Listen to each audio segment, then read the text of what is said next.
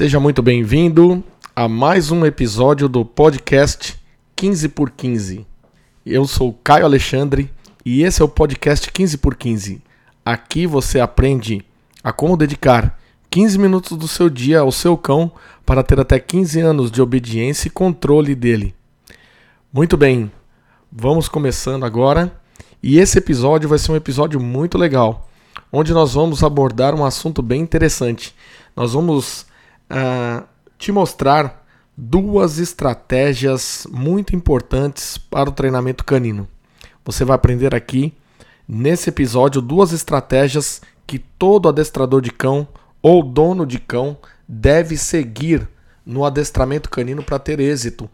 Então fica ligado aqui comigo e você que está pelo YouTube nos acompanhando, já aproveita, já deixa o seu like. Se você já gostou desse tema de duas estratégias para você adestrar cães e ter grandes resultados, então você já deixa o seu like, compartilha, chama os seus amigos que estão aí para assistir o YouTube, avisa o vizinho e traz mais gente aqui para o nosso canal. Estamos quase chegando à marca de 100 mil inscritos no YouTube, a Caio Working Dogs. Então é isso aí, pessoal. Muito obrigado pela participação de todos que vão acompanhar ao vivo a gravação desse podcast. E você que está aí acompanhando agora o nosso áudio. Bom, eu sou, como eu já falei, Caio Alexandre, campeão brasileiro de adestramento, na verdade, tricampeão brasileiro, representante do Brasil em cinco campeonatos mundiais e juiz internacional de adestramento. E eu estou aqui para compartilhar com você a partir de agora, então, os meus conhecimentos e a minha experiência na área de adestramento canino. Bom, o tema são duas estratégias, né? Duas estratégias para você treinar cães e ter sucesso. Maravilha. Quais são essas duas estratégias? Já vou revelar agora para a gente poder começar a desenrolar o nosso assunto. As duas estratégias importantes que você deve ter para adestrar cães e ter êxito no seu treinamento, na abordagem técnica que você vai fazer com seu cão, é você seguir, na verdade, um lema que é facilitar para o cão aprender. Essa é uma das estratégias. Facilitar para o cão aprender. E a segunda estratégia é dificultar para aperfeiçoar. Dificultar para aperfeiçoar.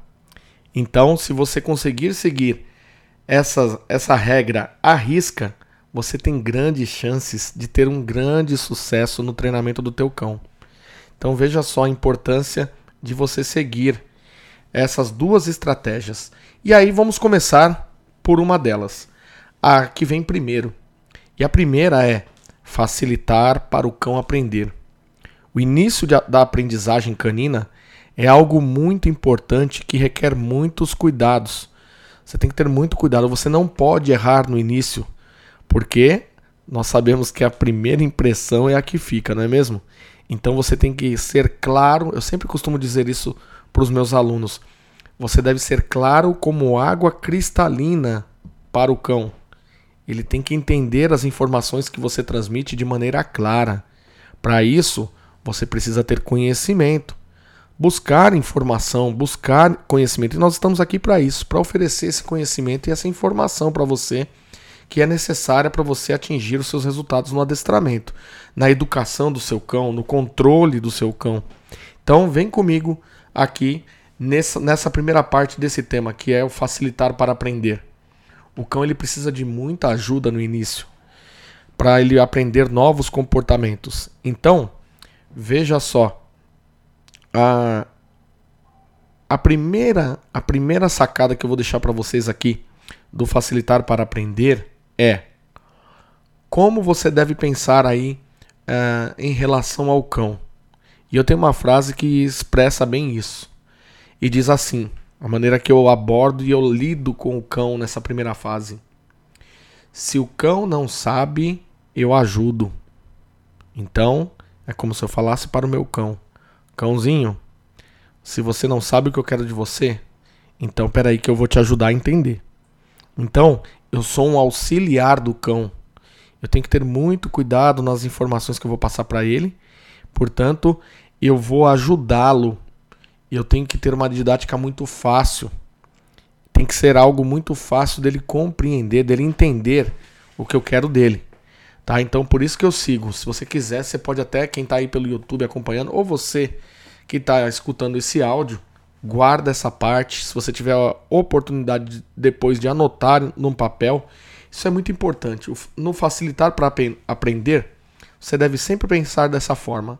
Cãozinho, se você não sabe, eu vou te ajudar. Se você não sabe, eu te ajudo. Eu vou ser o seu auxiliar. Eu vou pegar na tua mão. E é legal isso, né? Porque isso me faz lembrar da época da infância, quando eu estava na pré-escola, não sabia nem ainda escrever, né? E aí então eu a professora na aula vinha e o que, que ela fazia? Pegava na minha mão. E ela, quando eu ainda só fazia algumas bolinhas no caderno ali com, com o lápis, ela vinha, segurava minha mão e ia dando a forma da letra ia dando a forma dos exercícios de coordenação que eu precisava ter. Então a professora ela me auxiliava demais, ela me ajudava, ela pegava na minha mão. E no início, em, em certos momentos, em determinados momentos, nós precisamos pensar dessa forma a nossa abordagem com o cão, para com o cão. Precisamos ajudá-lo. E aí o que, que acontece? Você não pode cometer um grande erro aí. Tem que ter muito cuidado para você não tomar, não, não criar, é, não cometer um erro que eu vou falar para vocês. E que acredite, muitos acabam cometendo esse erro. Então, presta atenção agora no que eu vou falar. Quando você, quando o cão ele está nessa fase que ele não sabe e se ele não sabe ele precisa da tua ajuda, veja só, nunca cometa o erro de forçar o cão a fazer o que ele não quer fazer o início é muito importante. Você não pode forçar o cão a fazer algo que ele não quer fazer e o, e o que é pior, algo que ele ainda não sabe como fazer. Aí é que mora o perigo. Você querer que ele faça algo que ele ainda não sabe fazer. Então, por exemplo, um cão que não sabe. Vou dar um exemplo aqui aleatório aqui de um, de um exercício. Você quer que o cão deite, mas ele não sabe como deitar ainda. O que, que nós fazemos? Nós encaminhamos ele, nós pegamos como a professora que pega na mão de um aluno. Então nós temos um recurso que nós ensinamos para os nossos alunos de cursos online, aqueles que são mentorados por nós, nós ensinamos para eles os princípios da UDR, e o que é a UDR? Talvez você saiba, talvez você ainda não, não saiba, então eu vou falar o que é a UDR. A UDR ela é o uso direcionado da recompensa. E existe uma forma especial com que você conduz a recompensa direcionando o cão a fim de que ele faça o que você quer. Né? A, a fim de que ele faça aquilo que é necessário para a educação dele na tua casa, no dia a dia. Então, nesse exemplo do cão se deitar, o que, que eu faço? Eu tenho duas opções. Eu vou explicar as duas formas que existem e aí você conclui qual que é a melhor, qual que melhor se encaixa dessas duas ações que eu vou falar para vocês. Qual que é a melhor se encaixa uh, nessa primeira fase do facilitar para aprender? Bom, um adestrador A, um dono de cão A, pode pegar um petisco na mão e o cão atraído por esse petisco para querer ganhar, para querer tomar da sua mão, você, à medida que ele vai chegando querendo tomar esse petisco da sua mão, você vai descendo gradativamente esse petisco para o chão. E ele vai acompanhando. E para acompanhar o petisco chegando ao chão, ele naturalmente vai começar a descer as patas dianteiras, caindo na posição de deita. E aí sim, assim, tão logo ele entra nessa posição, o adestrador A vai lá, abre a mão e deixa então ele comer as guloseimas que tem que ele tem ali na mão. E assim começa-se uma conexão com é, a relação exercício e recompensa. Ou seja, o ato de ir para o chão foi reforçado positivamente por conta de receber um, um petisco, um reforço positivo ali após essa ação. Então, olha só que interessante. Essa é uma forma de ensinar o cão a deitar. Essa é uma abordagem de comunicação. Agora existe uma outra também. E a outra que existe, por exemplo, um adestrador B, ele pode colocar uma guia diretamente no pescoço de um cão. Talvez esse cão nunca viu uma guia na vida dele. Talvez ele não saiba o que é uma guia. E aí então, esse adestrador B, ele sobe essa guia na base do pescoço do cão e já diretamente aperta, pressionando essa guia para baixo. E quando ele faz isso, ele aperta a guia e pressiona o cão diretamente para baixo, o cão, ele, por conta do desconforto, da dor e o desconforto, e da, e da asfixia ali por conta de tirar o seu ar, a guia, ele pode até mesmo lutar, mas em um determinado momento ele acaba cedendo também e para aliviar aquela força, aquela pressão que está sendo exercida em seu pescoço, sendo direcionado essa força para baixo, ele tende a ceder também, indo para baixo, fazendo o mesmo movimento que o adestrador A conseguiu extrair do cão. E aí o cão B, do adestrador B, aprende também que quando recebe uma certa pressão no pescoço, ele tem que dar um jeito de resolver aquele problema. E aí, então, existem essas duas formas. E o segundo aí, o adestrador, o adestrador B, também se faz entender dessa forma e o cão também passa a deitar. Agora, para essa primeira fase, facilitar para aprender, qual deles teve a atitude correta? Os dois produzem resultados. Os dois chegam no mesmo objetivo, mas qual teve a atitude correta nessa primeira fase. Quem tiver aí pelo YouTube e quiser deixar no chat ou depois também estiver assistindo a gravação, pode comentar aí qual é a atitude certa. Bom, e para para adiantar, eu já vou dar a resposta para a gente poder dar seguimento aqui. Obviamente, olha lá, teve um, um colega aí, um participante aqui no chat do YouTube, aí já está começando a subir as respostas. Adestrador A. Adestrador A. Ah lá, tá chegando. Exatamente. O adestrador A teve a atitude correta. Por quê? Porque ele criou uma relação de comportamento e recompensa. Ou seja, emitir um certo comportamento traz um, um, resultado positivo. E isso faz com que o cão volte a emitir com mais frequência este comportamento. Até aí, beleza. E agora eu vou falar o que, que acontece, o efeito colateral do adestrador B, que aplicou a força diretamente nessa primeira fase. Na primeira fase do facilitar para aprender, se você aplicar nessa fase uma força então de pressão, como o adestrador B que eu dei no exemplo aqui, aplicou, o cão ele vai entender, ele não vai, ele não vai conseguir entender essa informação claramente. Ele antes dele entender o que ele deve fazer, ele vai primeiro se desesperar. Provavelmente vai gerar um pânico no cão. Por quê? Porque aquela força exercida no pescoço, nós sabemos que o pescoço é o ponto vital ali do cão. É um ponto que a mãe já educa ele a receber a informação de correção física dolorosa pelo pescoço. Isso, isso é fato. A mãe já ensina ele que é pelo pescoço que ele vai receber as informações de correção. Na natureza é assim, e numa briga de cães também eles buscam ali o pescoço, né? buscam aquela área ali, para um poder pegar o outro. E aí o que, que acontece?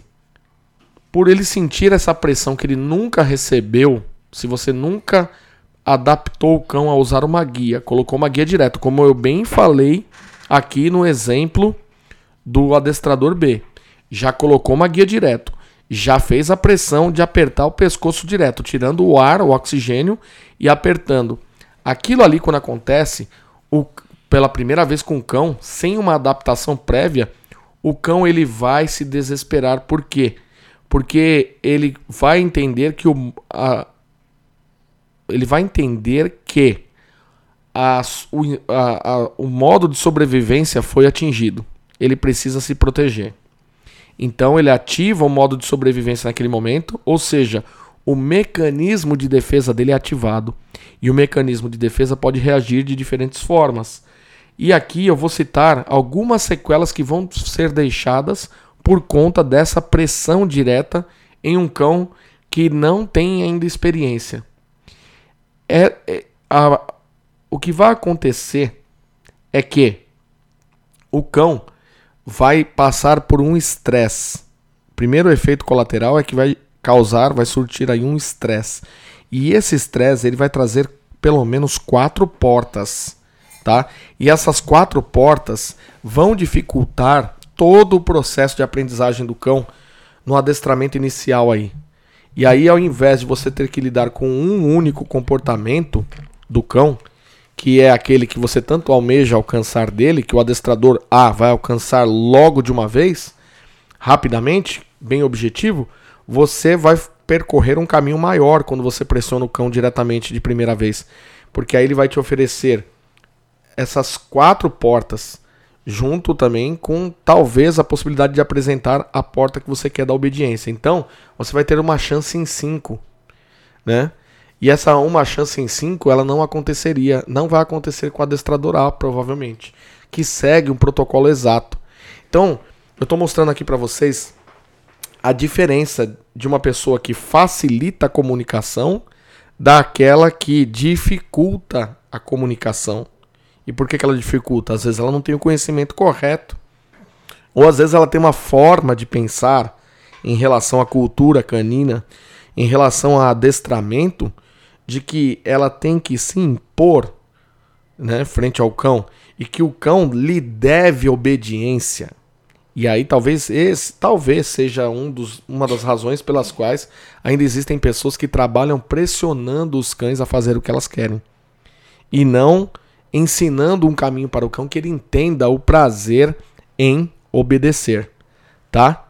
Então, é, essas são as portas que vão causar se você pressionar logo de cara. Portanto, é muito importante você continuar com aquela nossa primeira regra: facilitar para aprender e se o cão não sabe, eu vou ajudar ele a entender. Vou pegar ele na mão. Então a UDR é uma das ferramentas que nós ensinamos no CWD 15x15 que é fundamental para que o aluno tenha êxito nesse facilitar para aprender aí inicial da aprendizagem dos cães. Tá certo? Agora, é por isso que quando você vê pessoas trabalhando diretamente com pressão, além daquela chance de uma chance em 5, ou seja, o cão ele vai, vai ter quatro portas de estresse: fuga, congelamento, esquiva, agressão. Um desses recursos ele vai tentar para sobreviver. Então ele vai, quando ele é ativado, quando ele, quando você estressa ele dessa forma, ele vai te oferecer uma dessas quatro, ele vai, ter, ele vai tentar uma dessas quatro possibilidades, além da possibilidade que ele sabe que também resolve o problema, que é deitando para não ser pressionado. O fato é que isso daí também funciona. E ele também vai, vai ele fatalmente ele vai acabar aprendendo. Mas até ele entender isso, ele vai sofrer um bocado. Até ele entender que a pressão o leva para baixo e, e indo para baixo rapidamente ele evita essa pressão. Então, no primeiro momento, isso não pode acontecer. Tem que tomar muito cuidado com esse erro. Não pressione um cão a fazer aquilo que ele não sabe que você quer. Não pressione um cão a fazer aquilo que ele não sabe fazer, que ele não tem habilidade a fazer. Senão, fatalmente, você vai ter problema. Outro ponto importante que a gente tem que ressaltar aqui é que o conteúdo do treinamento a ser passado, ele deve ser passado de maneira gradual. Você não pode empurrar por goela abaixo. Você não pode ter pressa nos processos, nos protocolos a seguir no adestramento canino. Você tem que ir por etapas. E é por isso que aqui nós seguimos o exemplo da pirâmide de aprendizagem. Essa pirâmide de aprendizagem nós dividimos em pelo menos três etapas: a base da pirâmide, a fase intermediária e a fase do topo da pirâmide. Então nós vamos passar por três processos na comunicação com o cão. E esses três processos que nós passamos na comunicação com o cão, eles são na fase A, é uma fase de uma base construída totalmente com reforço positivo no momento que o cão acerta o comportamento que você deseja. Então nós abordamos primeiramente, nós cuidamos primeiramente de ensinar bons comportamentos. Os comportamentos corretos dele nós vamos sempre reforçar. Agora, os maus comportamentos nessa, pelo menos nesse início de pirâmide, nós devemos tolerar. E é aí também que o bicho pega, porque muita gente nessa hora acaba não tendo muita paciência para lidar com o cão e entender que mesmo ele passando por um processo de treinamento, ele está passando por um processo, ele está aprendendo, ele não nasceu sabendo. E por isso ele ainda, ele, como ele já teve experiências anteriores nos maus comportamentos, ele tende ainda a ter recaída nos maus comportamentos. Então, a gente tem que ter essa paciência de saber que a fase A você só dá bom, é, bom, boas consequências para bons comportamentos e esquece um pouquinho, deixa um pouquinho de lado os maus. Os comportamentos de desobediência nós vamos abordar mais à frente. Aí depois nós temos a fase B, onde faz toda a diferença quando você tem um conhecimento completo, quando você tem uma, uma metodologia certeira, que é a fase que nós falamos aqui, que é a adaptação às estimulações negativas. É importante isso também, vocês aprenderem isso. A adaptação às estimulações negativas. Por quê? Porque fatalmente os cães em algum momento vão precisar serem corrigidos. E nesse momento que eles forem ser corrigidos, eles têm que entender o porquê que eles estão recebendo essa tal correção. E como eles vão entender essa tal correção? Você tem que mostrar de maneira gradativa. Você tem que passar por um período de adaptação a essas correções para que eles vão, que ele, que ele vá absorvendo e entendendo que aquilo ali não é um bicho de sete cabeças que vai matar ele. Ele não pode ter essa impressão de que o reforço negativo é um problemão. Não. Eu mostro para ele que o reforço negativo é uma questão fácil dele resolver. E eu dou todos os recursos para que o cão entenda como resolver. Mas isso é para uma outra fase mais adiante. Não é numa fase inicial em que nós estamos falando de facilidades, tá? Mas eu estou citando aqui como é, como, que, como a gente percorre aqui a pirâmide de aprendizagem. Isso é importante ressaltar para você tentar dar uma visualizada aí nas nossas estratégias, beleza? Então nós vamos subindo de maneira gradual. Começamos bem facilitando ali, mostrando para ele: "Nossa, que legal essa atitude sua. Toma aqui um petisco por você ter feito isso". Isso, gente, em todos os comportamentos, tá? Eu acredito que eu não preciso citar aqui, mas quando você vê que o seu cão ele faz algo bom, você não pode perder a oportunidade. Se você quer que ele volte a fazer aquele comportamento, seja ele qual for, basta você continuar alimentando com recompensa esse tal comportamento bom. Maravilha. E aí então a, a fase B, voltando à fase B, nós adaptamos ao reforço negativo e com isso nós tiramos, nós purificamos também o cão de um determinado uh, sentimento, de um comportamento, vamos dizer assim, de um sentimento.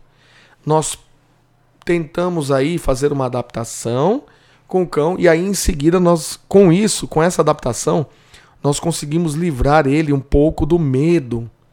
Nós purificamos, purificamos o cão do medo. Nós vamos purificar ele. Então, como nós fazemos isso? É, nós pegamos e vamos, na, no meio da nossa comunicação, dar pequenos toques de guia. Agora entra o emprego da guia nessa segunda fase. Então nós associamos, o cão já faz muito bem os comportamentos, ele gosta de fazer para poder ganhar as recompensas. Então agora, antes dele executar o comportamento, eu comando ele para que ele faça e eu dou um toque de guia, um sinal para ele.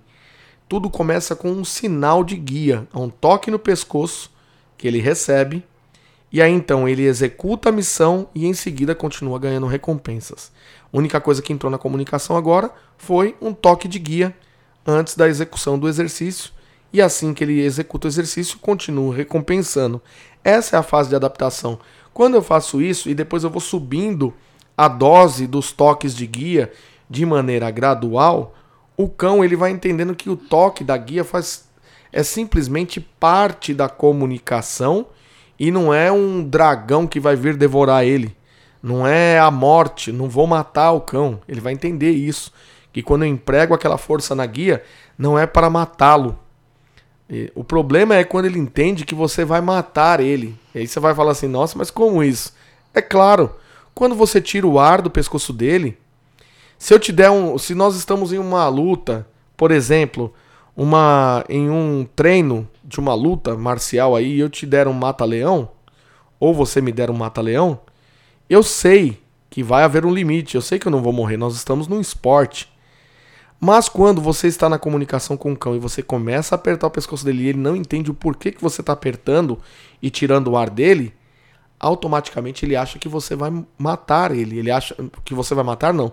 Ele acha que ele vai morrer, que não vai ter como se livrar. Então ele se desespera.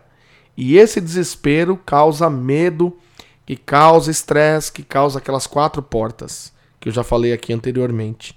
Então, se eu fizer uma boa adaptação de toques e esses toques forem aumentando a, a força de maneira gradual, eu consigo mostrar para o cão que as correções de guia não são bicho de sete cabeças. E eu provo isso.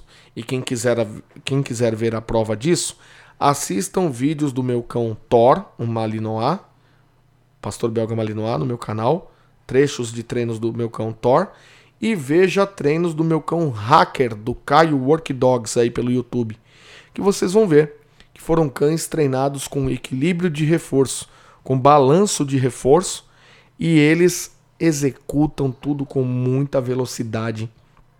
E o que é melhor, com muita alegria. Os cães batem o rabinho ali, abanam o rabo o tempo inteiro. E se eu sair do campo, eles ficam no campo esperando eu voltar, porque eles querem, eles não querem sair dali, do, do salão de treino deles. Eles querem. Por que será que eles gostam tanto?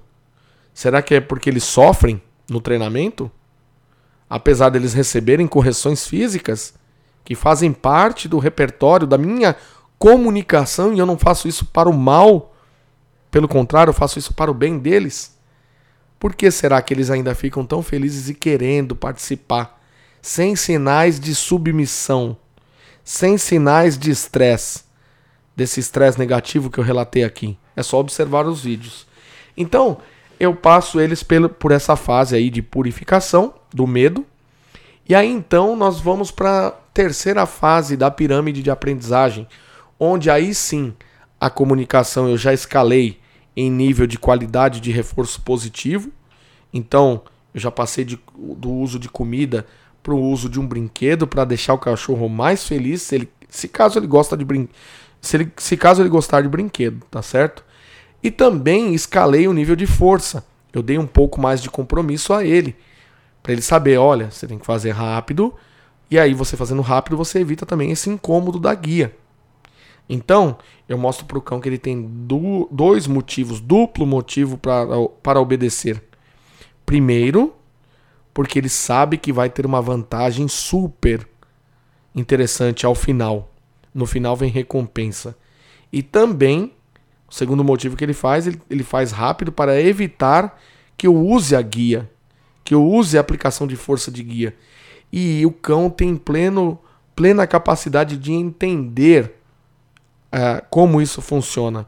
E foi bem interessante que hoje eu fiz uma live também no YouTube de manhã e eu conversando com o pessoal da manhã, eu falei para eles sobre isso e sobre essa onda tão positivista que acontece no adestramento hoje em dia e tanta tanta gente nessa onda. É, eu acredito que a, a proteção animal é muito importante, mas o radicalismo em qualquer coisa que se faça é nocivo.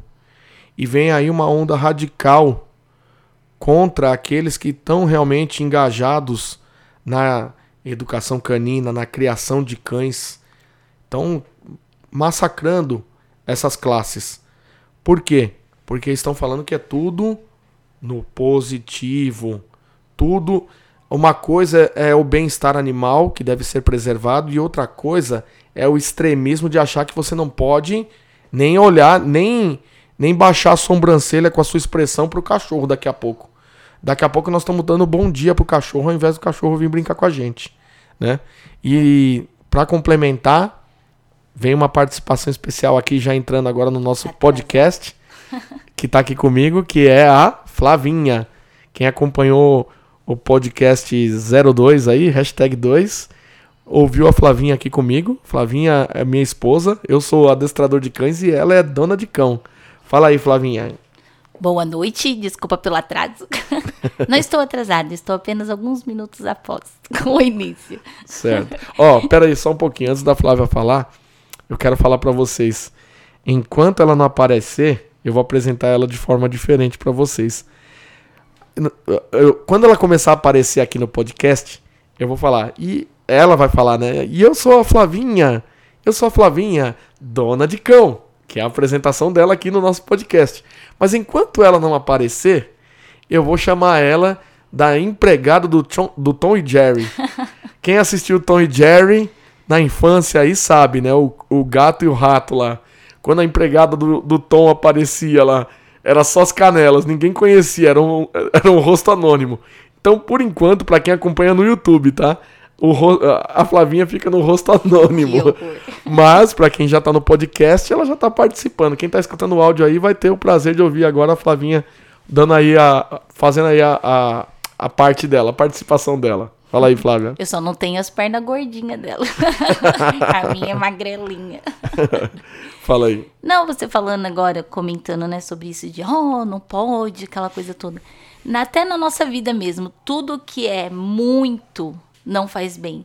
Se a gente comer muita coisa com gordura, muita coisa gostosa, também não vai fazer bem. Se você só comer realmente coisas saudáveis, também não vai fazer bem. Então, tudo que é exagerado, que é muito, Verdade. não vai fazer bem, né? Tanto na educação das crianças, qualquer coisa que a gente for fazer, não, não vai, né? E você falando sobre isso, e realmente, e outra. Pode falar. Esqueci agora o que eu ia falar. Não tem Pode problema continuar nenhum. que aí eu entro. Beleza. Mas é bem isso que... Tranquilo. Mas é isso mesmo que você falou.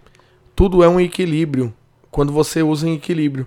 É que também muitas vezes as pessoas que é, defendem o positivismo 100% no treinamento canino é porque talvez elas não tenham conhecimento de que há uma possibilidade de você balancear os reforços ou também por culpa de certas pessoas que se intitulam adestradores, também que também estão camuflados aí no nosso meio, falando que são treinadores, não são preparados e acabam por maltratar os cães, usando da força do reforço negativo sem saber usar. E aí, com certeza, acarreta todas essas sequelas que a gente já conhece e que eu estou relatando aqui, né?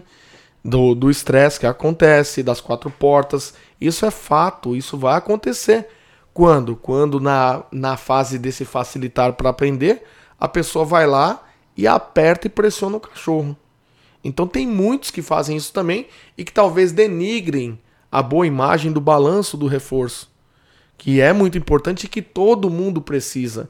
E aí de manhã, na live que eu fiz de manhã, eu estava falando com o pessoal sobre isso, eu entrei nesse assunto e sempre eu estou entrando nesse assunto, né?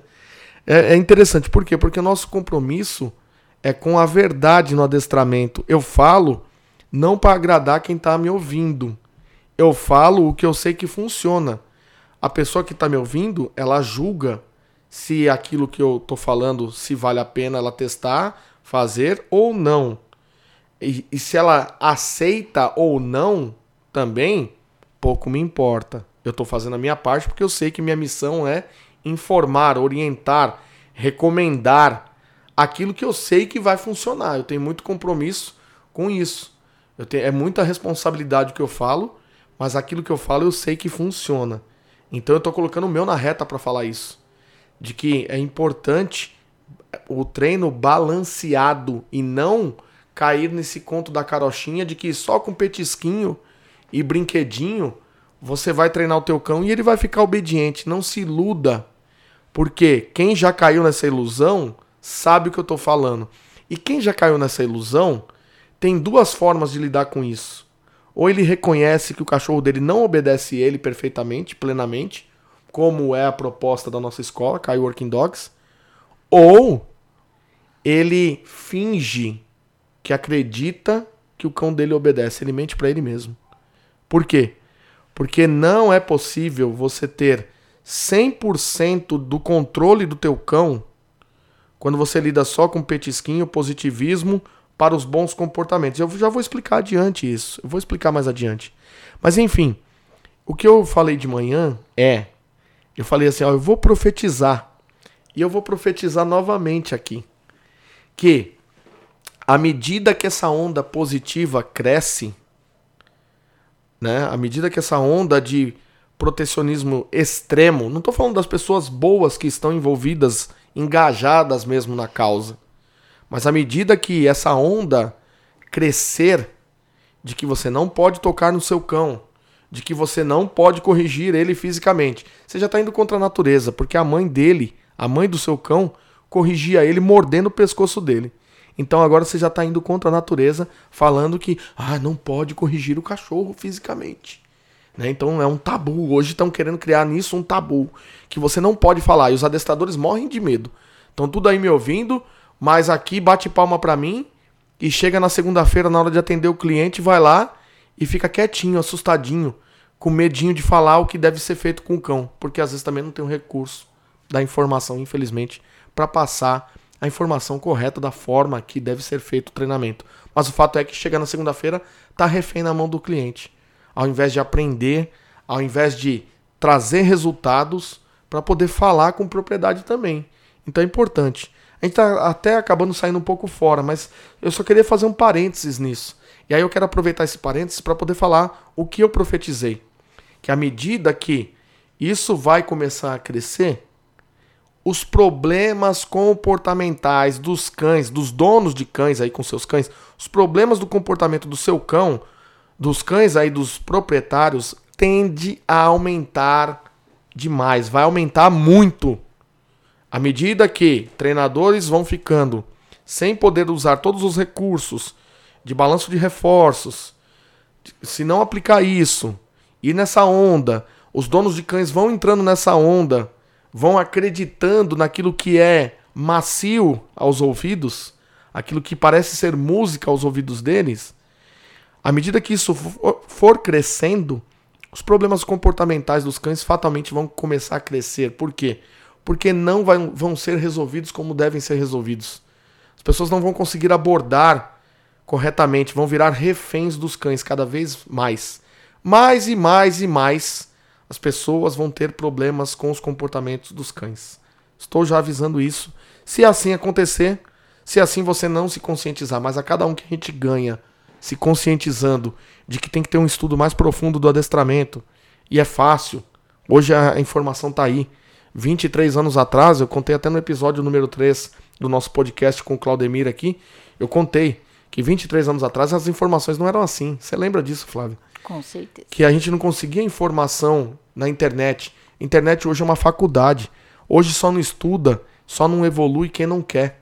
Quem não quer. Quem tem preguiça, quem quer ficar mediano na zona de conforto.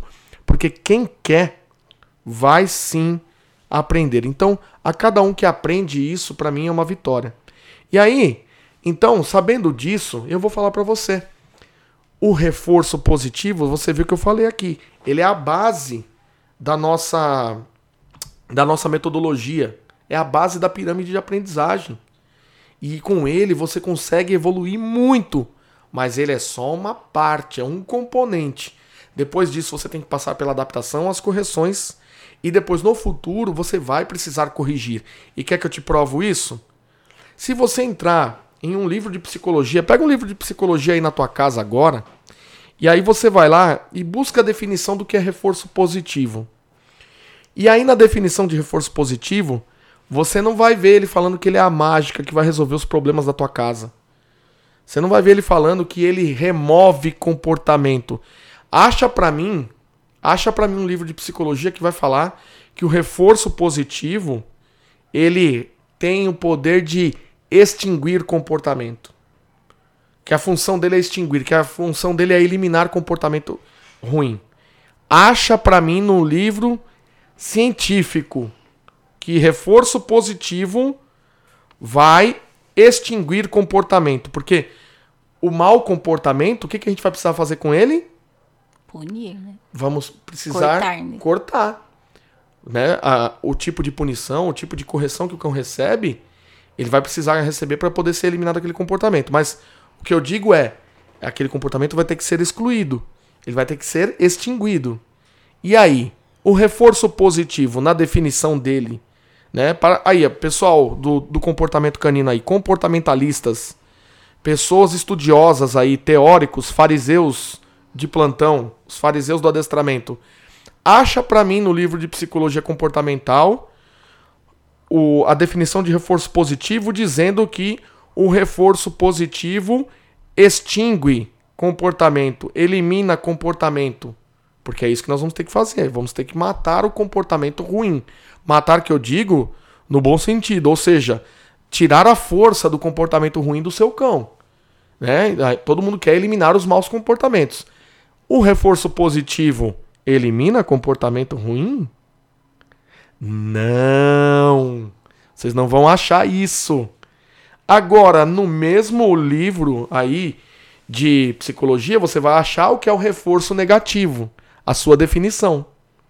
E lá na definição do reforço negativo, nós vamos entender que ele tem o poder de enfraquecer um determinado comportamento e fortalecer um outro também. Ele também tem poder. Por quê? Ele tem poder de enfraquecer o comportamento que o produz. Ou seja, aquele comportamento que, atra que atrair um reforço negativo, aquele comportamento o cão tende a selecionar ele, a- a- a- tende a eliminar ele do seu repertório. Então veja só, o reforço negativo, ele sim tem poder de fazer com que o cão descarte um determinado comportamento, porque ele sabe que aquele comportamento atrai um determinado reforço negativo. Então ele fala assim: opa, não, eu não vou fazer mais isso, porque se eu fizer, ele vai trazer uma consequência negativa para mim. Ele vai trazer algo ruim, desagradável para mim esse comportamento. Opa, parei, não vou mais, não vou mais fazer. É esse, é esse estímulo que é capaz de agir nessa hora no teu cão. Então não se iluda nessas conversas. Eu uso o reforço positivo em toda a minha base. E depois de tudo isso que nós estamos falando aqui, não quer dizer que eu sou defensor daquele que é agressivo e pressiona o cão. Eu comecei aqui dizendo que é um erro quando o cão não entende na comunicação você pressionar ele a fazer aquilo que ele não quer. Você tem que ir pelo lado positivo, sim. Mas o lado positivo para construir os bons comportamentos, dar força aos bons comportamentos. Mas e os maus comportamentos? O que que você vai fazer? Você vai apresentar reforço positivo também para o mau comportamento? Por quê? Aí vão falar assim: não, sabe o que, que é? Porque quando a gente recompensa os comportamentos bons, opostos aos comportamentos ruins e desagradáveis, o cão vai parar de fazer os comportamentos desagradáveis. Mentira! Mentira! Isso aí, como a gente fala, mentira do cão. Se a gente for pensar, é bem parecida com a educação mesmo que a gente dá para nossos filhos. Se a gente for pensar em questão de adestramento. Eu até brinco aqui em casa que, os cachorros são muito inteligentes. Então aqui em casa eles sabem quem eles podem, tipo, Quem eles respeitam e é, quem não respeita. que respeita mais e quem não. Então aqui em Quem casa oferece mais é, estimulação em todos os sentidos e quem não oferece. Aqui em casa eu confesso que eu sou mais mole, mas eu obedeço. Ela é dona cara. de cão, gente. Ela é dona de cão. Ela entende bem vocês aí que são donos de cães que estão acompanhando o nosso canal, que são os marinheiros de primeira viagem. A, a Flavinha se solidariza com você. E eu também, é claro. Eu sei que todo mundo que está em fase de aprendizagem aí, né, tem ainda, às vezes, o, o- a- não tem o, o equilíbrio e o balanço certo para lidar com os comportamentos do cão. Isso é normal, mas à medida que você vai praticando e se permite, você vai ficando craque também no adestramento. Mas aqui sempre vai ser legal esse nosso podcast, porque de um lado tô eu que sou adestrador e do outro tem a visão da dona de cão, da Flavinha. Isso é muito bom. E aí, só pra concluir esse, esse meu pensamento aqui. Então, o que que acontece? O o- aí vamos falar que o positivo, então, ele fortalece o comportamento oposto ao ruim. Então, o cachorro vai querer sempre fazer só o bom comportamento e vai abrir mão de fazer o comportamento ruim.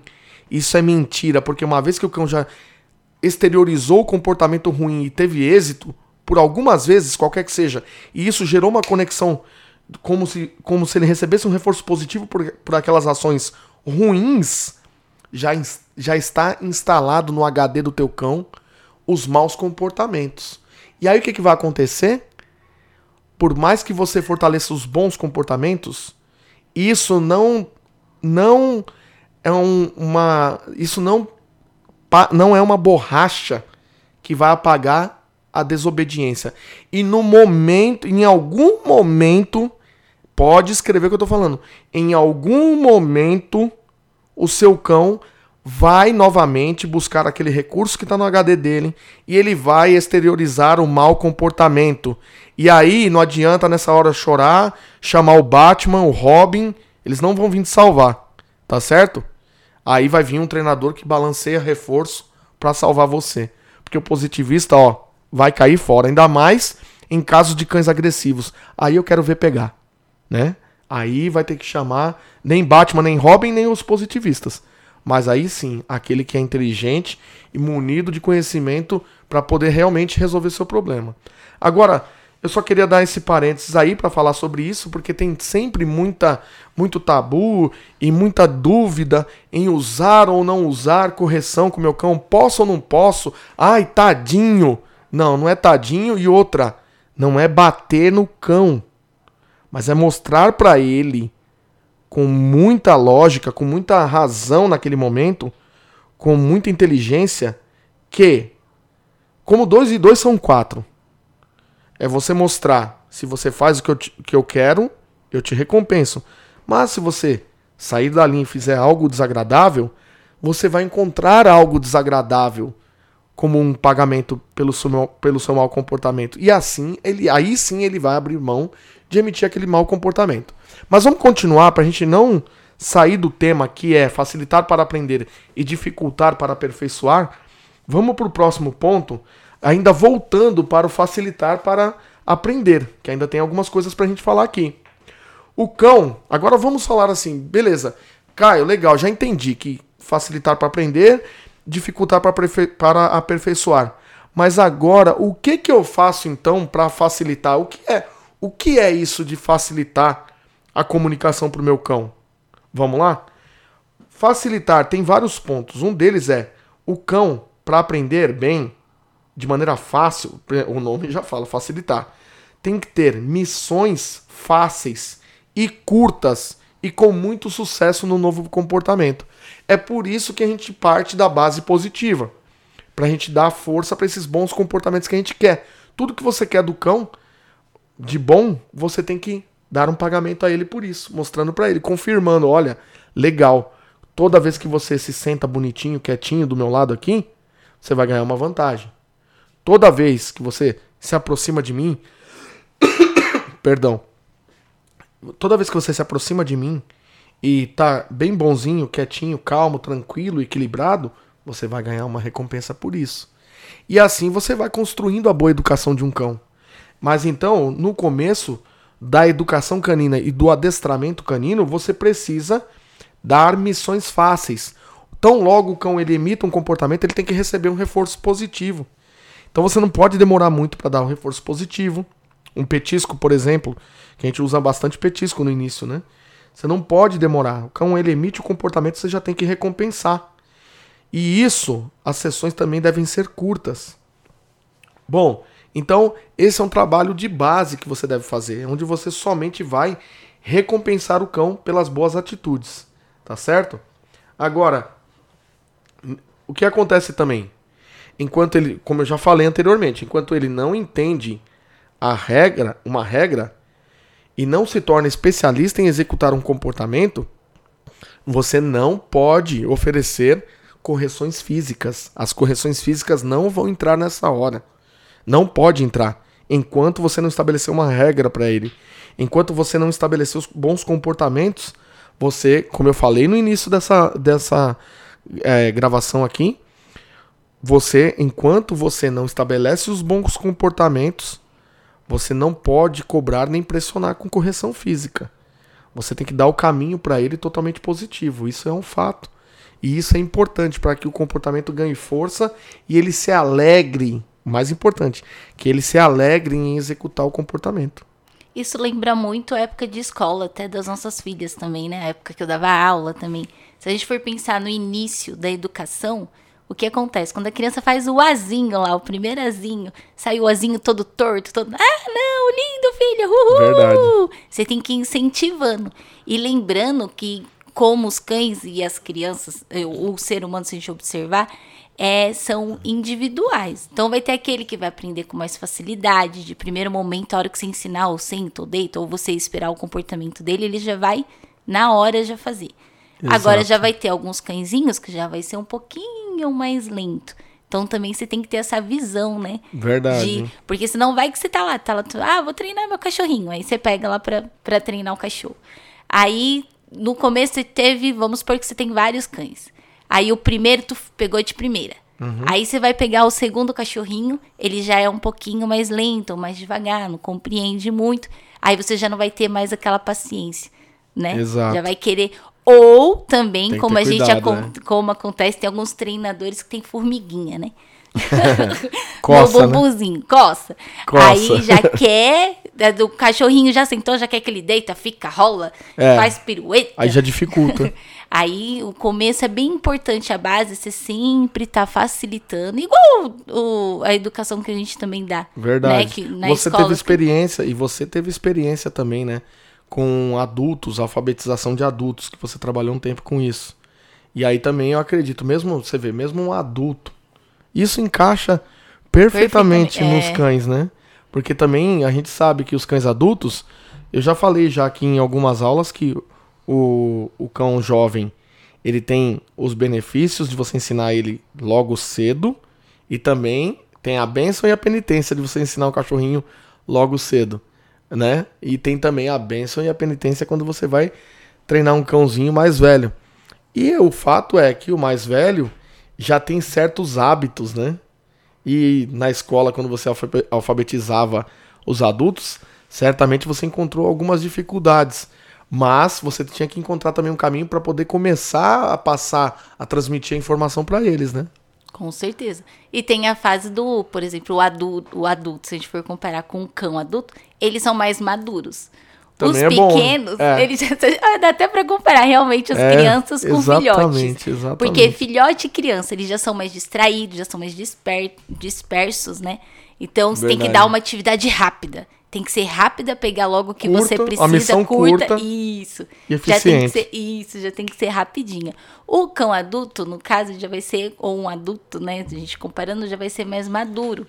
Então, às vezes, vai ter aquele mais sério, mais calmo. Então, tudo é fim, assim, de você É olhar, é, olhar, observar e ver o cão que você tem, né? É. Pra poder adaptando o Verdade. treinamento. Porque, na verdade, o treinamento, você tem no o método, você vai seguir aquele método para todos os cães. Só que, lógico, você vai adaptando para cada um Com e certeza. usando a sua criatividade, né? Verdade. E você vê, tudo que a gente vai fazer é como a construção de uma casa. É um bloquinho em cima do outro, começa dos fundamentos da casa, da base, até chegar lá no acabamento, no telhado. A gente não consegue passar para todos, todos, tudo que você vai aprender de novo na tua vida. Quando você vai aprender algo novo, começa sempre da essência. Começa sempre da parte fácil. Toda toda aprendizagem ela começa fácil.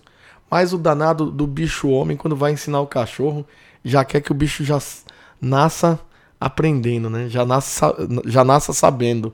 E não funciona assim. Tem que ter a, a calma. Então eu listei aqui para vocês agora alguns pontos importantes para você fazer um, um checklist se você está fazendo isso com seu cão aí na hora do adestramento, né? Na hora da facilidade. E aí logo nós já vamos entrar na dificuldade também. Como dificultar? Qual é o momento de acelerar aí a aprendizagem? Qual é o momento de você subir um degrau, mudar de fase também com seu cão, né? Aí eu vou pegar muita gente, viu? Já vou começar daqui a pouco. A pegar, começando pelos meus alunos CWD. Quem for CWD 15 por 15 aí daqui a pouco vai vai escutar um pouquinho. Vamos lá. Então, o que que acontece? É, tem alguns itens importantes aqui para você facilitar a aprendizagem do seu cão. Primeiro, então, que a gente já falou aqui, missões fáceis e curtas. Por exemplo, vou deixar aqui um exemplo. Vai ensinar o seu cão a andar junto na coleira sem te arrastar nos passeios. você tem que andar junto ali, por exemplo, vai ensinar o junto, você não vai ensinar ele a andar um quarteirão. Você tem que ensinar ele dois, três passos e algo bom acontecer. E ele entender que aquela boa ação de ter andado dois, três passos resultou em uma, uma recompensa, em uma consequência positiva. E aí ele vai entender: ah, legal, você quer que eu ando de, dessa forma que você está me ensinando? Já, já entendi. Então é missão curta e rápida que vai fazer a diferença no começo. Depois, vai, vai manda ele sentar e ficar, vai ensinar ele a sentar e ficar. Ele mal aprendeu ali, sentar e ficar, começou a entender, aí eu começo a dar um passinho de afastamento e volto pro meu cão. Eu não vou dar dois, três, dez passos para voltar pro meu cão. Então, eu volto a um passo de distância. Às vezes eu estou num lugar, eu só faço menção que vou para trás com um passo, um pé só, e logo já volto e marco esse comportamento. Então, dessa forma, eu vou começar a facilitar para ele entender o que é o deslocamento do fica. O meu deslocamento em relação ao ato dele ficar. E eu me afastando. Então, tudo é gradativo, missão fácil e missão curta. O segundo ponto para você. menos chance dele errar, né? Exato. Porque se é, você for do também. outro lado da rua, se o cachorro ainda tá muito. tá aprendendo, ele vai errar. Exato. Aí vai entrar o conflito, porque se é para facilitar para aprender, uhum. aí você já tá dificultando, aí vai entrar o conflito do, opa, não, mas não era para mim sair, você vai pro outro lado da rua, Exato. eu também quero estar perto de você, porque normalmente nessa Bingo. fase o cachorrinho quer ficar perto né? Uhum. De quem tá ali conduzindo ele. Com certeza. Você tem que fechar essas portas. Como a, a Flávia bem colocou aqui, a gente tem que fechar as portas das possibilidades de erro no início. Por quê? Porque no início, lembra que eu não vou poder corrigir os maus comportamentos, a base é totalmente positiva. Então eu tenho que tomar esse cuidado. Eu não posso dar ocasião a ele. Então tenho que pensar nisso. E às vezes as pessoas pegam o início do treinamento e já querem fazer acrobacia com o cachorro. E não funciona assim. Realmente a gente tem que fechar as portas, as possibilidades de erro. Então é por isso também que eu recomendo, um dos pontos que eu vou recomendar aqui, o último, o ponto número 7, tem a ver com isso que a Flávia falou, que é fechar um pouco as brechas dos erros do cão, não permitir as brechas para erro e manter ele sempre com a grande possibilidade dele dar de encontro com o acerto, com maior possibilidade. Bom, segundo ponto, anota aí o segundo ponto. Construir a base positiva com uma regra. E a regra é: quando você faz, você ganha recompensa.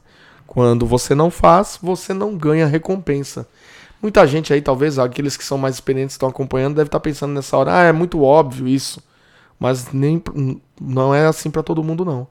Muita gente não consegue olhar para o cão na hora da prática e entender o que deve ser recompensado e o que não deve ser recompensado. Apesar de que, para mim também, na minha mente, como eu já tenho um pouco mais de experiência, é claro, é óbvio, eu bato o olho no cão e já sei qual é o comportamento que eu devo recompensar, qual o comportamento que eu devo dar força, qual é aquele que eu não devo dar força. Mas nem, pra, nem todo mundo sabe disso. Então, fica a regra da base positiva. A regra é: fez, ganha, não fez, não ganha o que ele quer. Tá? Muito bem. Terceiro ponto para você anotar aí.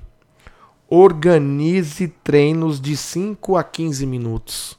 Esse negócio de treinar cachorro 40, 50 minutos, uma hora, e treinador vai lá e quer ganhar pela quantidade do que ele oferece para o cliente, isso é ilusão. Isso é ilusão ou falta de recurso técnico, porque quem tem recurso técnico, quanto mais recurso técnico tem, menos tempo treina. Quanto melhor qualidade técnica tem, menos, trein menos tempo você precisa para atingir seu objetivo. Então, de 5 a 15 minutos você atinge a sua meta da aula. Outra coisa, quem treina 5 a 15 minutos tem planejamento, tem estratégia, tem protocolos e sabe seguir esses protocolos. Quem tem aulas maiores, talvez não tenham essas estratégias e talvez por isso é que gaste mais tempo. Então tem que tomar muito cuidado. Treino bom para facilitar a vida do cão e ele aprender mais rápido é treino curto, não é treino longo. Não se ganha no princípio, pelo menos no princípio, você não vai ganhar o jogo porque você joga mais tempo. Você vai jogar certo e eficiente 5 a 15 minutos com o cão. Bom, ponto número 4 Esse se repete, vocês vão ouvir e vão ter que engolir isso. Quem estiver me ouvindo, sinto muito. Mas vai ouvir a cada live, a cada podcast, a cada vídeo que eu faço. Aprenda uma coisa. Tenha conhecimento técnico passo a passo. Sem conhecimento técnico passo a passo, você vai quebrar pedra a vida toda no treinamento de cão. Quer quebrar pedra? Tá tudo bem, não tem problema nenhum. Mas saiba que esse é o preço. Agora, quer facilitar a tua vida? Aprende um conhecimento técnico passo a passo. Eu não tenho como fugir disso porque eu sigo isso. Eu invisto nisso, em conhecimento que me facilita a minha lida com o cão no adestramento. Então, eu tenho que repetir isso para você. Esse é um dos pontos vitais do treinamento. Esse, ó, se você quer o caminho das pedras do sucesso no adestramento, de quem tem sucesso, eu imagino que eu tenho sucesso. Tricampeão brasileiro, representante do Brasil em cinco campeonatos mundiais. Isso não é. não eu, eu posso falar e não é ser convencido e não é falando com arrogância, não, de forma alguma, longe de mim. Quem me conhece sabe que eu não sou arrogante de modo algum. Mas é um fato. Não é para qualquer um ter título em campeonato brasileiro, ter representação e aprovação mundial com qualificação bom, não é para qualquer um. Aí você fala assim: é bom, bom não é muito bom e nem excelente. É, pois é. Mas para brasileiro aqui eu posso falar. Ser bom no Brasil não é para qualquer um. São para poucos que talvez a gente conte nos dedos da mão. E eu tô entre esses dedos da mão. Então eu tô falando isso não é, com arrogância, mas com a maior humildade do mundo. Acredite nisso. Então eu acredito que eu posso ajudar.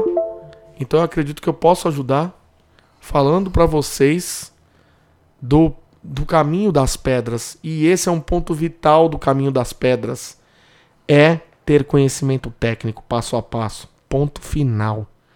Bom, número 5. Aproveite os momentos de refeição do seu cão. Coisa mais fácil do mundo. Você aproveitar aquele momento que ele está com fome e ele quer comida do pote dele. Pega essa comida do pote dele e não entrega de graça não. Aproveita esse momento faz uma recreação. O adestramento pode ser uma recreação para o cão. As pessoas não sabem o poder da comida para um indivíduo. É sobrevivência. Então usa a comida a seu favor nessa hora.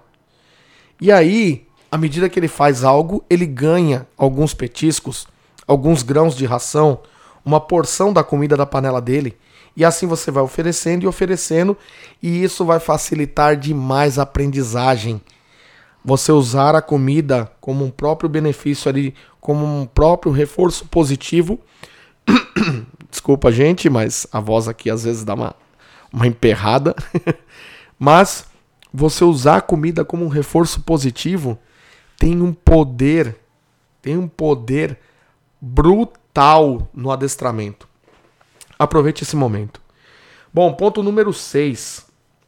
Aí nós temos o exemplo que eu, que, é, do CWD 15x15 que eu ensino para os meus alunos. Eu vou dar aqui para vocês, tá?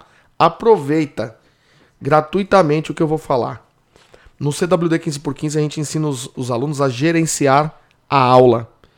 Como eles gerenciam a aula? Isso eu ensino na nossa, no nosso primeiro encontro ao vivo da primeira semana de suporte que eu ofereço para os alunos online, tá? Só para quem, quem entra no curso para ser mentorado por mim. O que, que eu faço? Eu mostro para eles todo o script de exercícios, de repertório de comportamento que eu quero ensinar para um cão. E lá no CWD 15x15, ele é composto de exercícios muito importantes. É um módulo onde eu ensino exercícios funcionais e fundamentais para o dia a dia. Então eu ensino ali o cachorro não arrastar nos passeios, não pular nos donos, não fugir pelo portão da garagem, aprender o automatizacão, que aí já é um exercício bem complexo e avançado, modo super avançado, e eu ensino para eles também. Uh, não rasgar saco de lixo, destruição de objetos, uh, necessidades fisiológicas em local correto. Esse é um dos módulos. E aí tem um outro lá que é de é, exercícios avançados. Mas não vem ao caso aqui eu detalhar, porque eu não estou aqui para vender meu peixe, não. Eu só quero passar realmente do fundo do meu coração a informação certa, a, a informação que interessa aqui, que é eu ensino para esses alunos a dividir o treino deles em dois blocos, porque são muitos exercícios. Mas um filhotinho de 45 dias já ingressa com eles e eu já falo, ó, mesmo que tenha 45 dias de vida, você já pega o cão e você coloca desses 10, vamos supor que sejam 10 exercícios. Vou dar um exemplo aqui para vocês que estão me escutando. Você já coloca cinco exercícios em sequência para o cachorrinho e já passa eles na primeira etapa, que é muito fácil, é a primeira etapa de cada exercício. Passa lá a etapa 1 um do primeiro exercício, da captura de atenção, do ato de sentar, do ato de deitar, enfim, todos os comportamentos que tem ali, já passa a primeira etapa. E aí, já pega logo os 5 de 10 exercícios, pega 50% da sequência e já monta um bloco sequenciado desses exercícios. E já passa para o cão logo. E tudo curtinho, treinando um pouquinho, um pouquinho de cada um desses cinco. À medida que o cão for avançando e entendendo cada um desses cinco exercícios, aí eu falo para eles: agora eles estão ficando craque nesses cinco, acrescenta o sexto. E por último, na sequência desses cinco, vem o sexto. Aí é, o exercício novo vem por último, para depois liberar o cão. Depois acrescenta o sétimo. Depois, quando tiver bom o 6 e o 7, acrescenta o 8. Depois acrescenta o 9. Depois acrescenta o 10. E sempre em uma mesma sequência. E acredite, nem todos os alunos seguem a sequência. E eles acho que ainda não caíram a ficha que a sequência ajuda a facilitar a aprendizagem. Está no facilitar para aprender. Por quê? Quando ele exercita sempre a mesma sequência, ele vai entendendo. Quando ele está em um, um, em um exercício, aquele exercício já é sinal de, de qual próximo está por vir. E isso facilita demais do cachorro ficar habilidoso nas respostas. Quando você põe sempre numa mesma sequência, sempre numa mesma rotina. O cão, ele é rotineiro. Ele aprende muito mais fácil por rotina. mais uma vez a minha tosse, me perdoem, o pessoal que está aí no podcast, mas aqui é na real, é na íntegra e é na hora. Bom, então a sequência é muito importante. E aí eu faço eles ensinar o cão como matéria tipo acumulativa dessa forma. Ou seja, ensino 5, depois vai acrescentando mais um, acrescentando mais um, acrescentando mais um e assim por diante. Tá bom? É assim que nós vamos construindo o nosso treinamento lá no CWD 15x15. E assim facilita demais uh, o aprendizado dos cães. Bom, aí nós temos depois a sétima, sétima sacada para você guardar aí para você. Sétima dica importante. Utilize, essa é demais. essa é demais. Utilize ambiente controlado para poder treinar o seu cão. Ou seja, não vai querer treinar ele no meio da rua com outros carros passando, cachorro latindo ele querendo voar no cachorro do vizinho, no portão do cachorro do vizinho. Esquece isso. Traga o cão para um ambiente controlado. O que eu recomendo? Que você tenha um salão na sua casa, um cômodo, que entre só você e o teu cão e mais ninguém. Porta fechada, janela fechada se possível. Você, o cão e a comida. São os três elementos que entram ali. Você, o cão e a comida. Aí sim, Maravilha, você e o cão e a comida dentro da sala. Facilita por quê? Porque você vai chamar a concentração. Lembra de fechar as brechas que a Flávia falou? Para a gente não uh, dar uma, uma margem grande de erro para que o cão não erre na base. Então é isso que a gente faz no ambiente controlado. A gente coloca ele ali e ali facilita ele voltar sempre a atenção em nós. E é bem verdade que tem um outro segredo aí que a gente ensina para os nossos alunos que é a captura de atenção. A gente ensina os alunos do CWD 15x15, tem a semana da captura de atenção, onde nós ensinamos eles a fazer o cão ficar totalmente engajado com eles, interessado, porque se o cachorro não presta atenção em você, se ele dá as costas para você, que tipo de informação você vai conseguir passar para ele, não é mesmo? Então, é muito importante o ambiente controlado. Ele é um forte estímulo emocional ele vira um estímulo sinalizador muito forte. O cachorro sabe que quando vai entrar ali, o que, que vai acontecer. É igual você quando entra num shopping. Por mais que você não, por mais que você não vá para comprar, A Flavinha sabe, sabe muito bem disso. Quando você entra no shopping, você se alegra ou você se entristece? Muita alegria. então veja só, muita alegria. Ela fica muito alegre quando ela entra no shopping. Muito positivo. então olha só, esse é o sentimento dela. E eu dei já em algumas outras lives o exemplo da minha filha mais nova, da Clarinha. A Clarinha, quando ela era novinha, né, mamãe? Ela teve pneumonia. E ela ficou internada ali por muitos dias. E um dos dias aconteceu um fato muito desagradável. A enfermeira, ela não conseguia pegar a veia da menina, da minha filha. E ali ela foi picando o bracinho dela. Ela tinha meses de vida. Era uma bruxa. a mãe. Era uma a, bruxa. A mãe brava e protetora. Vestida de enfermeira. Então. então o que que acontece?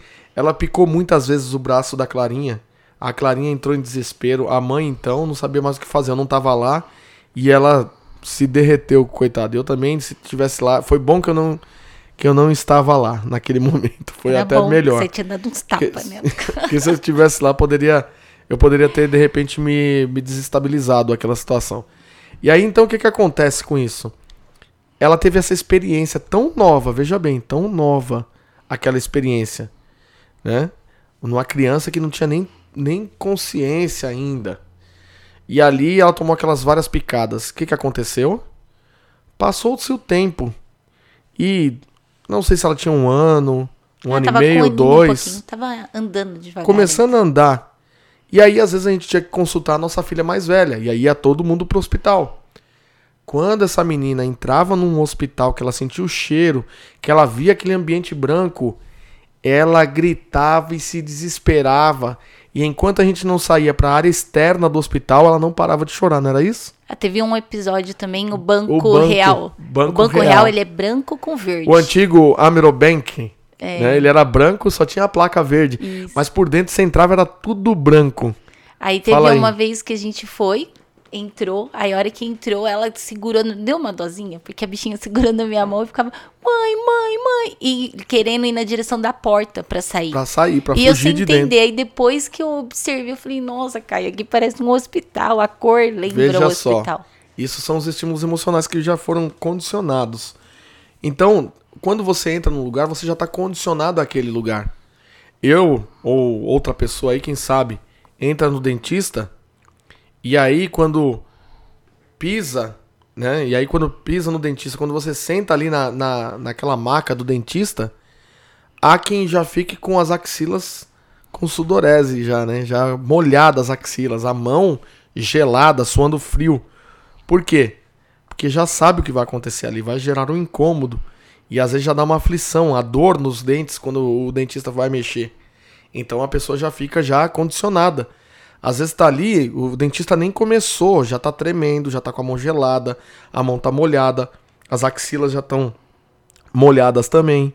Por quê? Porque já tá, o organismo já tá condicionado àquela situação. Então veja bem, se você dá boas emoções e uma boa experiência positiva no seu salão de treino ali, no seu ambiente controlado, o cão quando ele entra ali, ele já sabe o que vai acontecer. Já é um sinal forte, ele fala: "Ah, já sei. Eu vou ter que sentar, eu vou ter que deitar rápido para ganhar a recompensa. Nossa, para ganhar a recompensa. Que legal. Putz, esse, esse lugar eu amo. Ele já vem feliz para dentro da sala de treino. Tá certo? Então é muito importante isso. OK? Agora, falando ainda sobre o ambiente controlado, é, é muito importante também que você use a mesma posição dessa sala.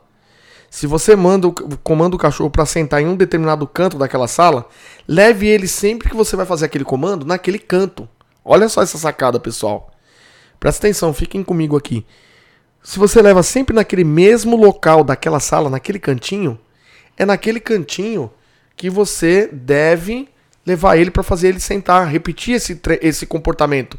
Você vai ver que vai ter uma hora que você vai se direcionar naquele cantinho e ele já vai sacar, ele vai adivinhar, ele vai começar a adivinhar o que você quer dele e ele vai começar a manifestar voluntariamente o comportamento.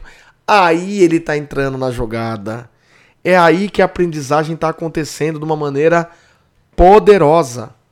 Então, o canto que você pede um determinado comportamento é importante na sala. É sempre importante a sequência. Isso tudo vai facilitar a vida do cão aí no seu treinamento, beleza? Então assim nós encerramos a parte do facilitar para aprender. Agora temos uma segunda parte, onde nós vamos falar como você vai subir o nível na comunicação com o teu cão. É, agora chega a outra fase. Agora é o segundo poder que você deve ter. Agora é aquela nossa segunda estratégia. Dificultar para aperfeiçoar. Porque também não adianta a gente ficar oferecendo leitinho a vida toda para o cão, mas vai ter que, tem que chegar um determinado momento que a gente vai ter que oferecer a feijoada. E agora chegou a hora do cão comer a feijoada. Né? Alimentou ele com leitinho fácil, facilitou para ele aprender. Agora chega a hora do vamos ver. Agora nós vamos começar a mostrar para ele, olha, agora você tem que dedicar mais, você tem que dar algo mais nesse nesse desse comportamento aí que eu quero de você, pra gente poder alcançar aí uma boa obediência do cão, tá? Então aí tem uma outra frase que rege o dificultar para aperfeiçoar. É: se sabe e não quer, eu te corrijo. Olha que interessante. No facilitar para aprender, qual era a frase? Era: se você não sabe, eu te ajudo. Agora a frase é: se sabe e não quer, eu te corrijo. Então essa é a condição para a gente poder corrigir o cão. É ele saber o que você quer dele e ele não fazer também o que você quer dele. No caso da obediência, tá? No caso de exercícios que foram ensinados de obediência. Agora, se ele já sabe fazer e ele não quer fazer, não fazer, não obedecer, não pode ser uma opção. Eu não dou essa opção para o cão. Eu não negocio isso com ele. Eu falo com ele, ele tem que fazer. Ora, senão não há, não há uma, um estabelecimento de uma comunicação correta. Senão tá invertida as ordens, a ordem dos fatores aí. Senão daqui a pouco eu tô dando bom dia pro cachorro e não o cachorro tá dando bom dia para mim. E, e, qual, e de qual lado você deve estar? Tá? E qual lado que você quer estar? O lado de quem tá no controle? Ou vai deixar o controle por conta do teu cão? Tem que tomar muito cuidado com isso. Então não sou nem tão pouco. Eu não sou nem passivo, nem tão pouco negligente com isso. Se sabe e não quer, eu vou te corrigir, cachorrinho. Que não é, de, é, desobedecer não é uma opção. Então eu não, eu não deixo isso acontecer. Tá certo? Então vamos lá. Agora sim. O dificultar para aperfeiçoar, então. Agora ele já sabe a regra. E ele já. E, e quando, é, quando ele faz um comportamento desagradável, eu posso então corrigir ele.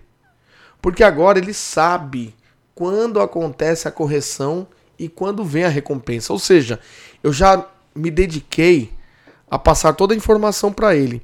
Falava para ele: olha, quando você faz algo bom, você ganha algo bom. Agora, naquela fase de transição, eu mostrava para ele: ó, antes de eu te dar algo bom, vai acontecer algo um pouquinho desagradável. Você vai ter um contato físico com a guia. Toque de guia, faz o exercício e em seguida a recompensa. Essa é a transição. Toque de guia, faz o exercício, ganha recompensa. E depois, agora chegou a hora. A hora de ser eficaz, de ser efetivo na comunicação com o cão. Então agora ele já sabe todas as regras, ele não é bobo. O cachorro não é bobo. As pessoas acham que o cachorro é bobo. Muita gente acha que cachorro é bobo e indefeso. O cachorro é super inteligente, ele é hábil, ele sabe o que fazer frente às situações. A gente só vai apresentar as estimulações e vai dar a, a chance, a possibilidade dele resolver esses problemas. Então, nessa fase aqui que nós estamos abordando agora, eu entendo que o cachorro já entende muito bem o que eu quero falar com ele. Ele já sabe, ele me entende muito bem. Ele sabe qual é o comportamento que atrai recompensas e ele sabe também qual é o comportamento que atrai correção, negativo. Eu já passei isso para ele, essa informação, tá? E para fazer isso, eu me dediquei muito a adaptar ele a essas situações. Eu já passei muito tempo me dedicando à adaptação dessas situações. E aí sim, ele aprendeu a fazer um perfeito gerenciamento de conflito. Ou seja, nós não usamos o, o, Quando a gente tiver que usar também o reforço negativo, nós não usamos esse reforço porque nós queremos usar.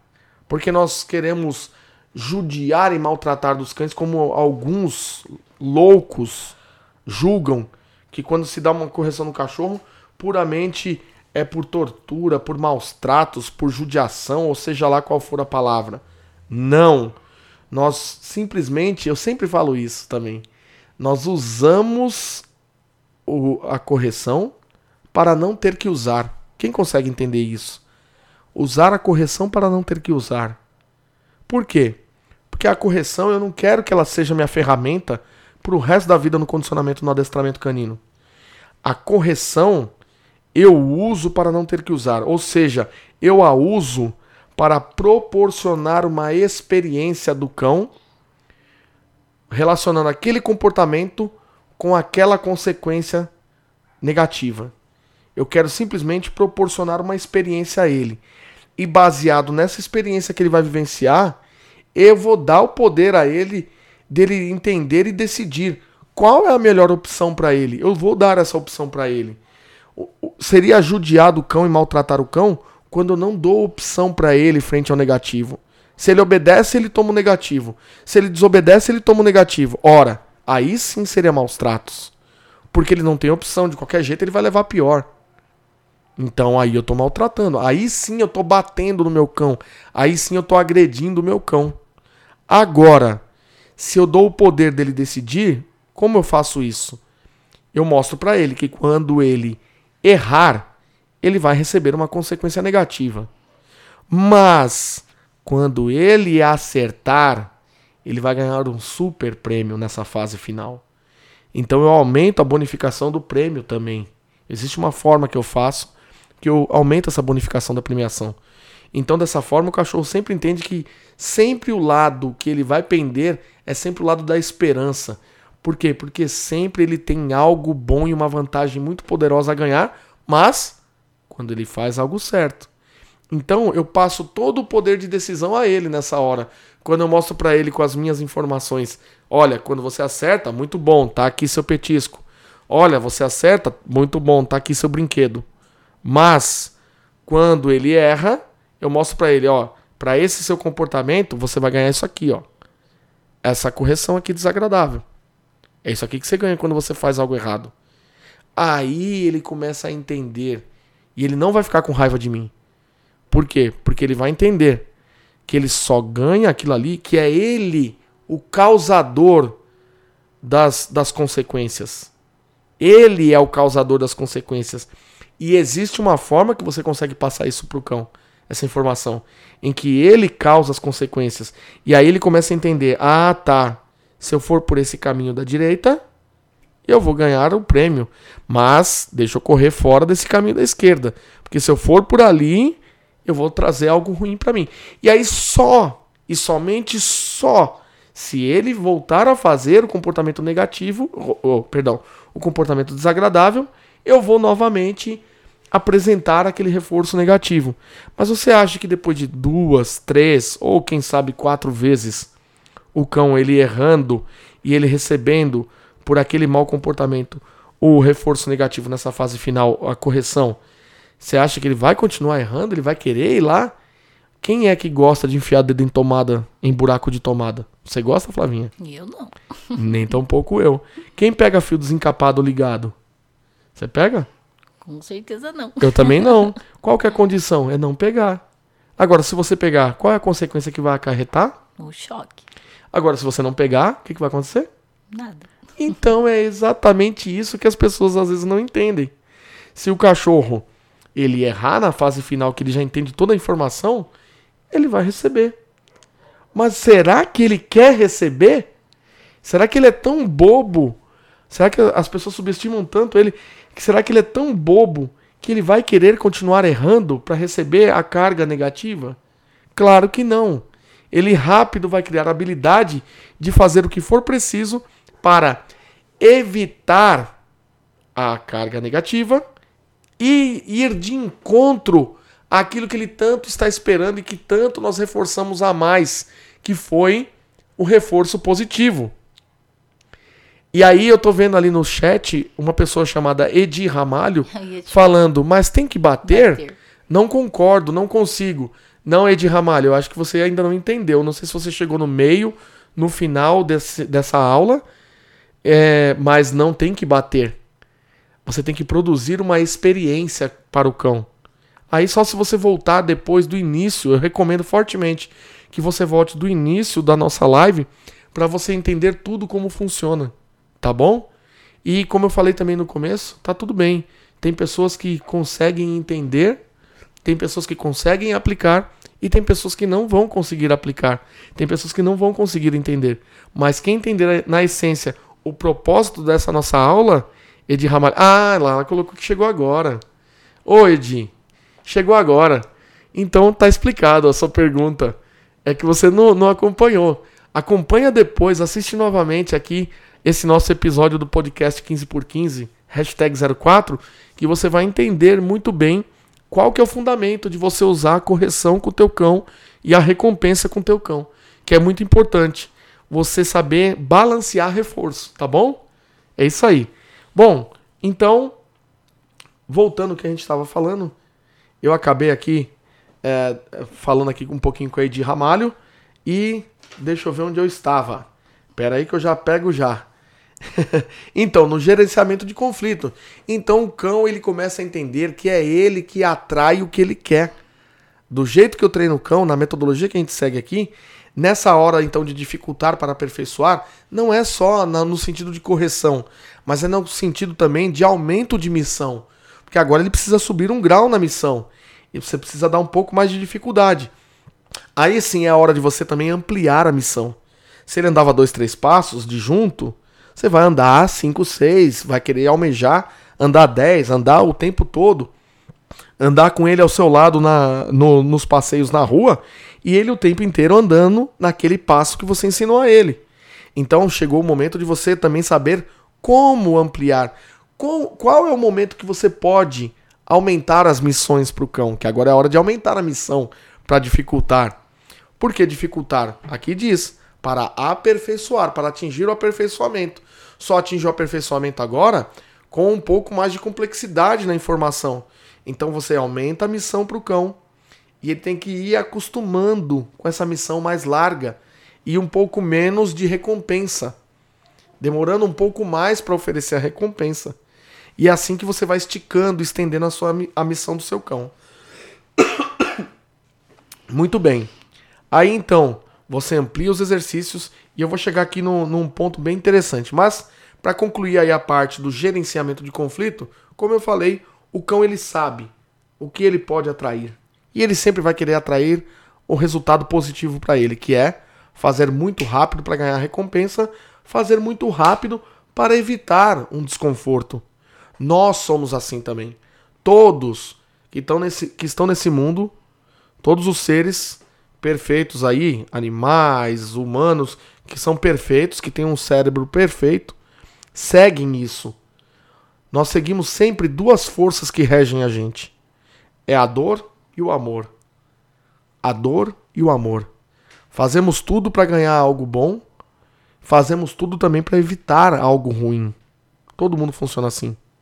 Então, todo mundo quer fazer algo para ter uma vantagem, para ter algo recompensador, para ter sensação de prazer e bem-estar. E todo mundo faz de tudo também para evitar o desconforto, para evitar a situação que vai trazer uma consequência ruim. Então, conosco é assim. E também com os cães, a gente consegue passar essa informação clara para eles. Então é por isso que eu digo que eu jogo fair play com o cão. Eu dou a possibilidade do acerto. Eu dou a possibilidade da experiência com a consequência negativa. Simplesmente para proporcionar uma experiência. Eu não faço isso porque eu gosto. Eu faço isso porque ele precisa. Para ele se tornar um cão obediente e integrado ao nosso lar. Talvez a tortura que muitos não enxergam não está no adestramento. A tortura que muitos não enxergam, talvez, esteja quando o homem tirou o cão do seu ambiente natural, foi lá na natureza, tirou ele e trouxe para o âmbito familiar. Talvez ali foi a, a pior parte. Agora, a partir do momento que o cão veio e se integrou à nossa sociedade, é obrigação nossa saber se comunicar, aprender a como se comunicar com o cão da maneira que um cão precisa e não pensar que ele é um ser humano, porque ele não é. E muita gente trata ele baseado no antropomorfismo. a humanização, para ser mais simples aqui e objetivo. E cão não é gente, não é humano, cão é cão. E como cão, ele tem necessidades de cão. E quando você deixa de oferecer essas necessidades de cão e de se comunicar de uma forma que o cão entende, você está torturando o seu cão também. Você está maltratando o seu cão também. Ponto final. Quem quiser, pode. Haters, me odeiem. Haters, escrevam o que, quer, o que queiram. Se você não faz isso, você maltrata cachorro mais do que qualquer um. Não me venha falar besteira depois. E tenho dito. Bom, importante o cão entender na sua comunicação que ele pode controlar então as estimulações positivas e negativas. Como? Através dos comportamentos dele, foi o que eu falei aqui. Ele tem que entender que ele é responsável por atrair bons resultados, também tem que aprender o que fazer para afastar, remover o resultado ruim. Como? Abrindo mão de fazer o comportamento que traz um resultado ruim. Então, isso foi o que eu falei aqui. E tem uma outra parte. Agora, o que, que nós vamos fazer então? Vamos logo para a parte específica do que a gente deve fazer? E nossa, essa live aqui tá grande, hein? Vamos aqui só para a última parte agora. Bom, na hora de dificultar, cuidado para não ficar travado em um único ponto. As pessoas, quando elas colocam é, foco muito grande nos protocolos iniciais ali, do facilitar para aprender, às vezes tem algumas que depois elas não conseguem se libertar daqueles passos e avançar na comunicação. E quando você deve avançar na comunicação? Quando o cão já começa a te mostrar uma grande habilidade motora na execução dos comportamentos que você já ensinou a ele. Tá certo? Então nessa hora que ele já está com grande habilidade, é hora de você passar para o próximo passo. E aí, eu vejo isso em alguns alunos do CWD 15 por 15. Eu confesso que eu já tenho visto isso. E isso tem me incomodado. Até comentei aqui outro dia com a Flávia. Em alguns casos específicos, eu vejo que alguns alunos, eles começam na fase positiva, toda direcionada, como a gente passa para eles, e aí eles não saem daquilo. E aí às vezes passa meses, eu volto a ter contato com turmas anteriores e aí eu vejo lá, e aí como é que tá o trabalho? Mostra aí o serviço. Quando eu vou ver, a pessoa tá direcionando o cachorro com petisco ainda. O cachorro solto, sem o uso de uma guia. O cachorro fazendo induzido por petisco. A UDR a gente usa só na base, mas depois a gente se liberta dela e a gente quer ver o cão fazendo o exercício com conexão verbal. Então, já fica o puxão de orelha se serve para você que é aluno CWD 15 por 15 e tá nessa Presta atenção que o puxão de orelha é para você. Se o teu cão, você já passou, você já é de pelo menos duas turmas anteriores dessa época que você está assistindo esse episódio, meu amigo, você tá atrasado. Seu cão tem que fazer tudo de maneira verbal, sem uso de guia sim, mas com total conexão verbal. Se ele não faz com total conexão verbal e sem o uso dos seus gestos, não venha reclamar com o professor que você aprendeu todo o fundamento, você tem todas as ferramentas e recursos no CWD 15 por 15. Se você não faz isso, um abraço. Você está atrasado. Pode esquecer. Tá certo? Pode esquecer. Deu um probleminha ali? Aqui tá tudo. tudo certo aí? Maravilha. Então, é isso. O cão tem que chegar num ponto de responder tudo verbal. E aí muitas vezes as pessoas ficam emperradas também no primeiro passo. Então quando você perceber que seu cachorro já entendeu aquela informação, é hora de você avançar para o próximo passo, que é a técnica que você tem, o método, o conhecimento que você foi buscar te ensinou. Segredinho então é isso. Por mais que eu facilite, tem um outro segredo aqui, ó. Por mais que eu facilite, eu sempre coloco um último exercício daquela série em mais dificuldade. Eu sempre termino forçando um pouco mais uma pequena mudança no cão eu sempre forço um pouquinho mais. vou dar um exemplo aqui em um exercício, depois você toma para todos os exercícios. Quando eu vou fazer o meu cachorro saltar um metro, o salto de um metro que a gente ensina no, no nosso esporte, no IGP, eu começo baixinho e eu vou de maneira gradativa, eu vou subindo o salto. Mas a cada tempos de aulas, sessões de aulas, sei lá quantas sessões, Vamos colocar 5, 10 sessões, por exemplo, só para ilustrar aqui. Não estou falando que isso é uma verdade, mas só para ilustrar. Eu faço 5, 10 aulas numa determinada altura. Beleza. O que, que eu faço depois? Eu sempre faço naquela altura, Mas o último salto, em toda a minha aula, o último salto, eu aumento, nem que seja um centímetro, dois centímetros. Estou falando aqui bem de modo exagerado. Mas eu vou aumentar a, a tábua ali para ele poder saltar um pouco mais. Eu sempre vou exigir um pouco mais, um pouquinho mais. Então sempre, mesmo que ele esteja na fase fácil, última, a última repetição do exercício eu vou deixar um pouquinho mais difícil para ele. Assim eu vou estimulando ele a aprendizagem, a ele já ir avançando e eu também não ficar enferrujado, emperrado, empacado no mesmo ponto. Então sempre faço, repito, repito, repito naquela sessão, tudo igualzinho, mas no último, na última série eu vou dar uma subidinha a mais na dificuldade. Esse é um, um, um segundo segredo aí para você guardar no dificultar para aperfeiçoar. E o terceiro segredo é: seja ousado. O cão dá sinal que está fazendo bem, muda. Pense: qual é o meu próximo passo? É isso que você deve fazer. Então, quando o cão mostrou sinais de que está entendendo o que você quer, já bota um pouquinho de dificuldade, nem que seja um pouquinho. Mas é muito importante você mudar um pouco. Não ficar fazendo sempre igual, senão você não se liberta do facilitar para aprender. E aí só no facilitar, facilitar, facilitar, o cão ele nunca vai estar preparado, totalmente verbal, que é a proposta final de qualquer bom adestramento. É você falar, o seu cão te entender e você ser ouvido por ele. Beleza? Bom, pessoal, eu espero que vocês tenham gostado desse nosso episódio. Tem alguma coisa aí a dizer e acrescentar, Flavinha? A empregada do Tom e Jerry. Não, tranquilo. Boa noite a todos aí. Maravilha, então, pessoal. Então, aqui nós encerramos mais um episódio do CWD 15x15, o nosso podcast 15x15. Espero que você tenha gostado. Curte, compartilha com seus amigos.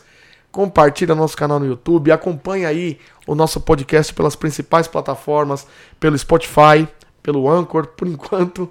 Mas siga aí os nossos podcasts e compartilhe também. Pessoal, um grande abraço e até a nossa próxima aula ao vivo. Ah, só pedindo, Ó, falando um pra turma, tem muitas perguntas aqui, mas não tem como tá respondendo Isso, aqui ao vivo. Exatamente. Mas teve até uns amigos aí que já colocaram. Então tem bastante vídeo, algumas perguntas que tem aí, tem já vídeos já ah, produzidos. Ah, legal, já canal. tá no canal. Isso, só procurar. Então, isso, dá uma pesquisada. Show de bola. E com certeza os próximos aí, as perguntas que não tiverem ainda no canal, logo logo serão resolvidas aí. Maravilha. E depois que acabar o chat, pessoal, aproveita e repete a tua pergunta nos comentários dessa live. Que isso aí me ajuda também a pouco a pouco ir respondendo ou produzindo novos vídeos para vocês que nos acompanham pelo YouTube, tá bom? É impossível. Aqui é um para tantas pessoas, tá bom? E a minha vontade é responder a todo mundo.